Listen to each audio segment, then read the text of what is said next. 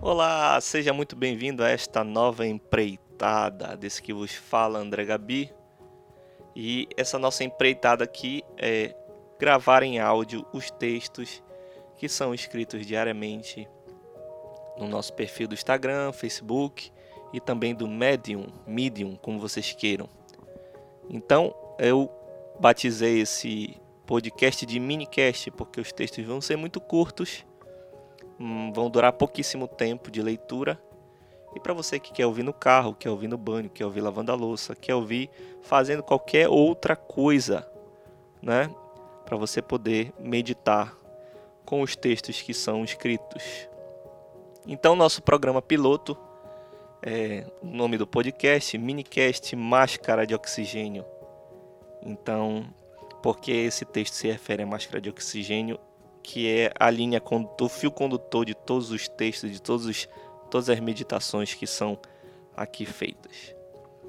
A virtude e seus simulacros. A analogia da máscara de oxigênio. Todo mundo já deve ter ouvido falar da famosa brincadeira até, até quando o avião começa a cair.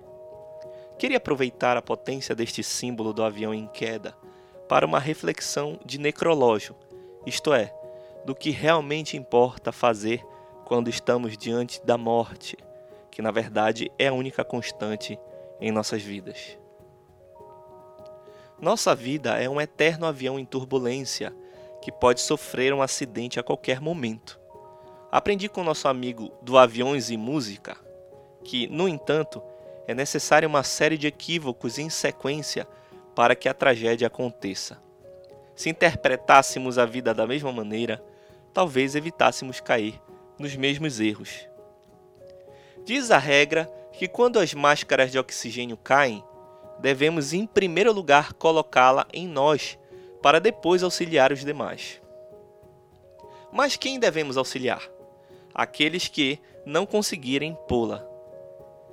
Vejam, existe uma ordem para a busca da virtude.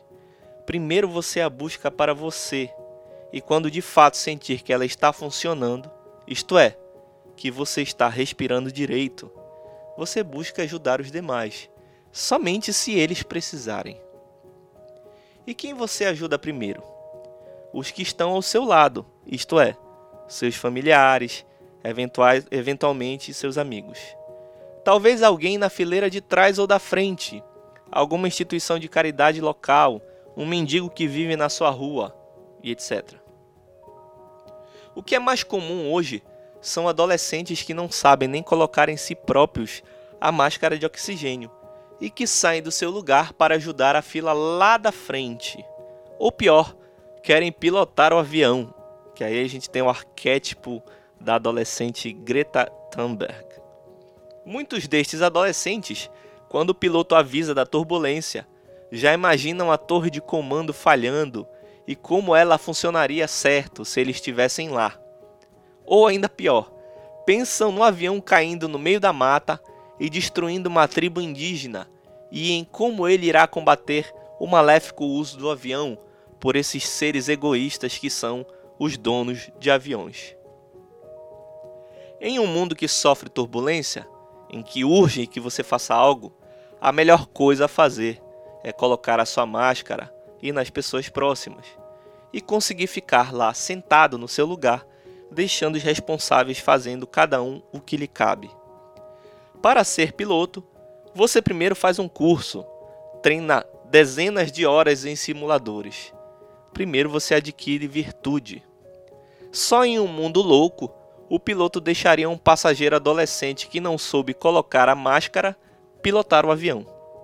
Numa situação extrema, pegaríamos o adolescente, amarraríamos ele na cadeira, colocaríamos a máscara nele na marra, forçadamente, para que ele se salve e não impeça a salvação dos outros.